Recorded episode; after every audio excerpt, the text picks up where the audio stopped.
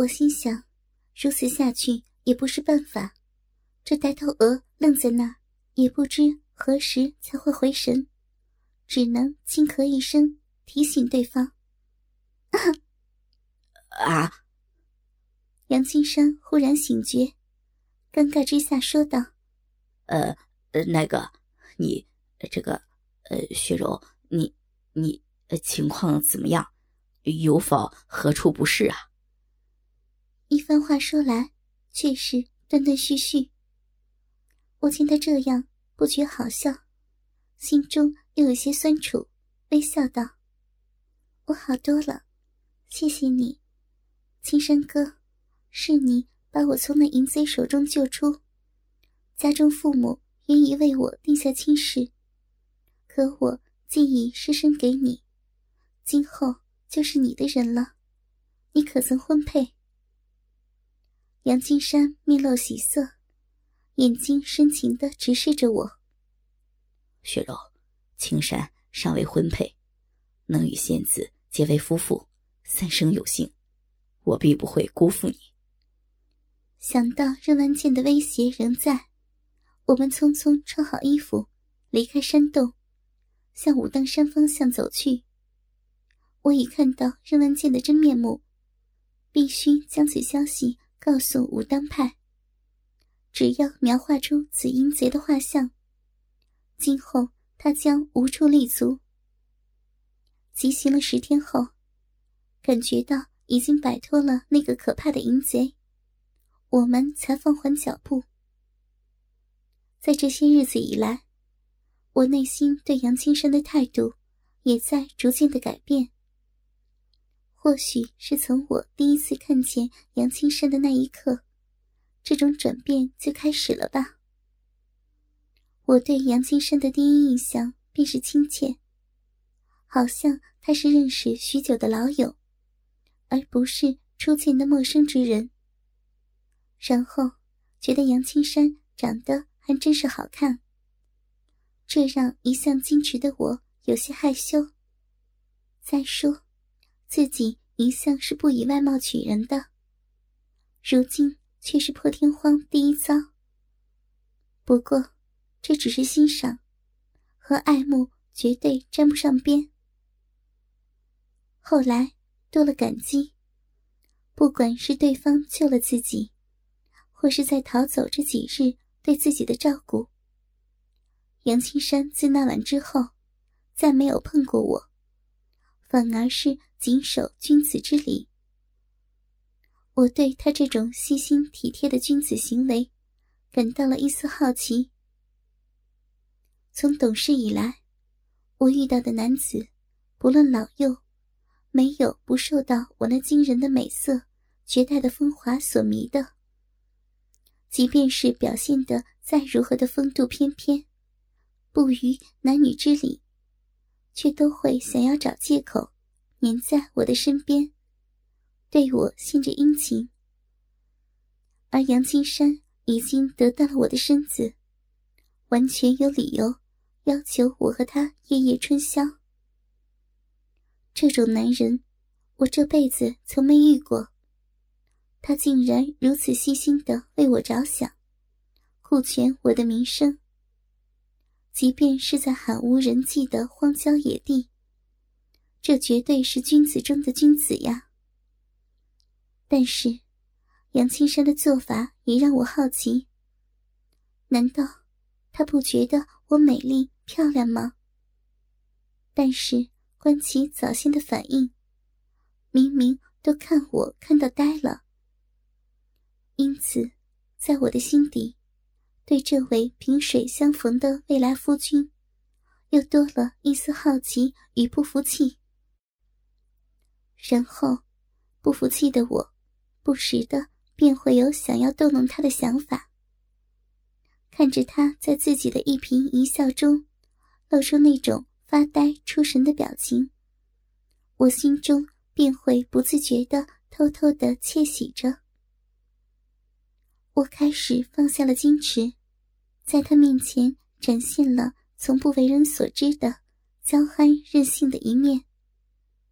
我发现了他对我的免疫力提高了，在我回眸一笑，或者嗔怪一瞟的妩媚风情之下，进入发呆出神的时刻是越来越少了。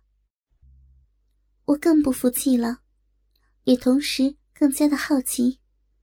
这位杨青山，明明就不是圣人，端看他也像其他的男人一样，会被自己的笑容或者眼神所迷惑而呆愣住，却为何总能克制着而不做出出格之事？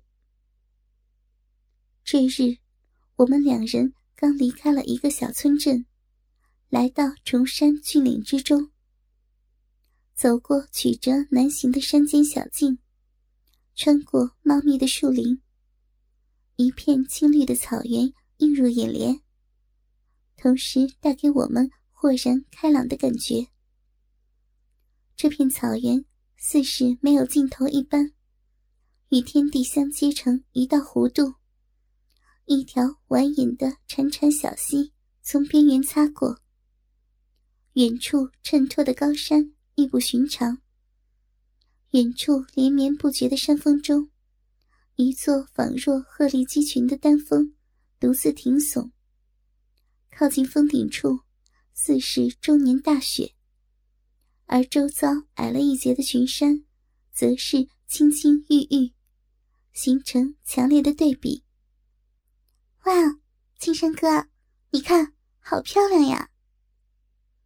才刚从树林走出，我出声赞叹着，拍了拍杨青山的肩头，手指着四周的美景，又说道：“好久没有看见这样美丽的景色了，青山哥，你觉得美吗？”“真美。”我闻言侧头看了杨青山一眼，却发现对方的目光不是看向美景，而是看着我。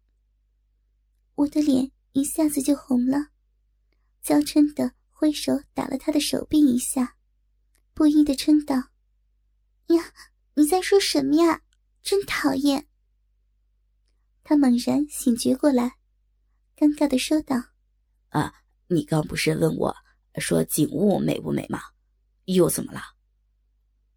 我心头一丝甜甜的，却听见这位杨青山还在装蒜。羞恼之余，双手在他肩上用力的推了一把，使得他一步踉跄，一面向前跑开，同时娇声说道：“我叫你口是心非，言不由衷。”杨青山哈哈大笑，吟道：“徐徐杨柳风，翠翠青山衣，皑皑白雪柔，段段天涯路。”我发现，杨青山没有如往常一般，立刻的追上我。我带着一丝诧异转过了身，却看见他伫立在原处，耳边传来他吟诵的诗。心中复诵了一遍之后，像是忽然发现了什么似的，又再次的复述着，猛然发觉了诗中的杨柳、青山、雪柔之词。细细的品味其中含义，刚褪下的嫣红再次爬上了脸颊。举头看向仍在眺望天边的杨青山，一时之间，我的心底泛起一股浓浓的爱意，眼神呆呆的看着他的脸，不由得吃了。我在不知不觉中走到了他的身旁，伸出手。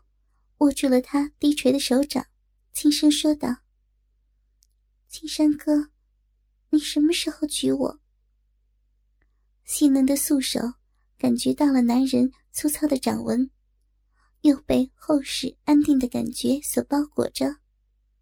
原来是他反手握住了我的纤细小手。他柔声说道：“我的仙子，等武当山事了，从那里。”再有一个月，便到达我的家乡。我会风风光光娶你过门。到那时，手艺同时轻轻抚了抚，摩擦着我如白葱般的滑腻玉指。我在这种暧昧尴尬的气氛中，脸红至耳根，娇羞的垂下琴手，不敢再看他一眼。想将手抽出，又怕过于着了痕迹。他却适时的放开了手。我暗暗感激之余，却又有些失落。这个冤家，要不是那晚把我弄得死去活来。我都要怀疑他的身体有毛病了。杨青山平淡而镇静的声音传来：“柳妹，我们走吧。”嗯。我轻轻应了一声，仍有些发红的脸微微的低着，静静跟在他的身后，向那遥远的天地交接处走去。这一日。我们二人来到了一个偏僻的小镇，所幸在镇上还有唯一的一间小饭馆，使得吃了数天干粮和野味而有些腻歪的我们，小小的松了口气。结果，在我们点了几道菜，椅子都还没有坐热的时候，不知道发生了多少次的剧本再次上演。想不到。镇子虽小，却还是有恶霸的存在。其实也不过就是几个长得比较高大结实的一般猎户农民罢了。几个人仗着身强力壮，又是三五结伙，平日里在镇上不时会欺负其他的老实人。但是也不过就是几个不会武功的平常人。偏偏这类人。都没有什么眼力。我们又是风尘仆仆，衣衫的质量虽好，却是沾了尘土。我又因为内心的转变，连带着外在的气质一跟着转变。之前那圣洁凛然、冰清玉洁的高贵冷艳的气质已褪去不少，取而代之的是一种柔弱娇羞的小娘子的形象。结果就是几个人上前想要调戏我，然后被杨青山一个个直接从小饭馆的门口给扔了出去。轻松处理完这小插曲的杨青山，回到了我的对面坐下。我皱着眉放下碗筷，捂着心口，感觉不大舒服。杨青山方张口欲问，我忽然起身窜出门口。在十丈外的草丛边，弯腰半蹲着，发出了干呕的声音，也没有真的吐出什么。他赶忙走上，伸出手，轻拍着我的后背，柔声问道：“怎么，又不舒服了？”我轻摇着头，又干呕了两下，才直起身子，拿出丝帕抹了抹嘴，喘了几口气之后，方道。青山哥，谢谢，我不碍事。杨青山侧过身体，紧靠着我，右手搭着我的右肩，左手握着我的左手。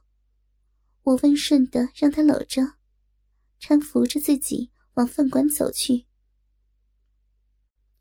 杨青山在我的耳边轻道：“六妹，你看你这阵子食欲不振，且稍沾荤腥。”便觉恶心，我看是中了暑气，犯了热病，咱们去找个大夫瞧瞧吧。我我是真的没事，你别瞎急了。经过了数日的跋涉，我们二人终于抵达了武当山的山脚之下的一个小镇。杨青山提议先找一个大夫帮我看看，我却说自己没事儿。要先上武当再说。我们在一间小馆内用过了午膳，而这一路以来的二人同行，此时到了短暂分别的一刻，我们的心情似乎都有些沉重，默默的走到了镇外通往武当山上的路旁。杨青山先是提醒我，要我答应他，一定要找个通医术的道长。看看我的身体。我默然的点头，算是答应了。一下子，我们又没了话说，陷入沉默之中。柳梅，青山哥，我们忽然同时开口，似乎有些最后的话要说。我们对视一眼，再次同时说道：“你先说。”你先说。这有些心有灵犀的巧合，让我们都笑了，亦冲淡了一些别离的怅惘。杨青山笑着，眼角却有些水雾，说道：“刘梅，我会在镇上的旅店等你。如果你方便的话，遣人送个口信即可；不方便的话。”也就算了。我听完，低头嗯了一声，脸上出现些许犹豫的神情，沉吟半晌之后，方才抬起头，眼神坚定的看着青山道：“青山哥，我会修家书一封，托武当道长送成父母，禀明悔婚事由，请他们忘了我这不孝的女儿。我的身心。”都已属于你。不管如何，我三日内必会下山和你会合。我说完，便转身离去。到了武当山上，事情办得很顺利，婉拒了道长们的热情挽留。我终于在第二日傍晚下了山，回到了镇上。我询问了屋外乘凉闲聊的几位大妈，得知。镇上只有一间小旅店，是由一位独居跛脚、性情有些孤僻怪异的老人所开。当下婉拒了几位大妈好意留宿的提议，按照他们指引的路径，寻到了小店门前。我看见一个干瘦跛脚的小老头背对着我，正在门口收拾着，似乎打算关店。连忙上前询问，是否有一位名为杨青山的住客，又简单的描述了他的外貌。老人转过头瞥了我一眼，又转过身去继续的收拾，便说道：“小店内目前只有一位客官，不过俺没有问姓名，外表倒是和姑娘所说的甚是相似。不过眼下他倒是病倒了。”我闻言一惊，有些焦急的问着那人的情况如何，又是怎会染病的？老头一面收拾一面说：“杨青山这几日几乎不吃米饭，只顾喝酒。”我一听，眼眶立刻就红了。老头此时也说的差不多了，叹口气说道：“姑娘，请进来吧，俺把这门关上了。”就带你去看他，俺看他也是个痴心汉子，姑娘你也挺关心他的，最后还是忍不住的找来了。照俺说，不管他做错了啥事儿，看在他对你一片痴心的份上，你就原谅他呗。小两口挺般配的，恩恩爱爱的，不挺好吗？吵什么架呢？这是。我闻言一阵脸红。默默的低着头，跟在老头身后往后院走去。我跟着跛脚的老头来到了一间房前，老头忽然一个立足不稳，往一旁摔倒。我不及细想，一个跨步来到老头的身旁，想要将他扶住，却没想到仓促之际，老头这一摔势头还挺大。我虽然及时握住了老头的双臂，他的整个身子仍扑到我的怀中，而头正好枕在我的胸前，脸部还埋进了我那两个柔软凸起的双峰之间的低谷之内。我察觉到这个姿势有些不雅，俏脸微红的双手抵在老头的双肩，微微的施力一推，同时。身子挪后些许，想要与老人拉开些距离，却没有想到，老人的身体似乎比常人还要瘦弱许多。再加上跛脚的不便之下，这一动作反而使得老人最终还是跌落在地板之上。满怀歉意的我，连忙在老人呼痛的骂声中将他扶起，同时连声抱歉的询问着：“老人家，对不住，你没事吧？”跛脚老人口中说着不打紧的话，原本就瘸了的脚，似乎更加严重了。在我的搀扶之下，半个身子都靠在我的身上。我一手环着老人的腰，一手搀扶着老人的手臂，两人的身子紧紧的挨着。我丰满的乳肉与老人的手臂若有似无的隔着单薄的衣物磨蹭着。我甚至不时会感觉到自己的乳尖处偶尔被老人晃动的手臂轻微的扫过。不过这次，我还在为刚才反应过大而使得老人摔倒在地而后悔，却是不好意思再有什么动作了。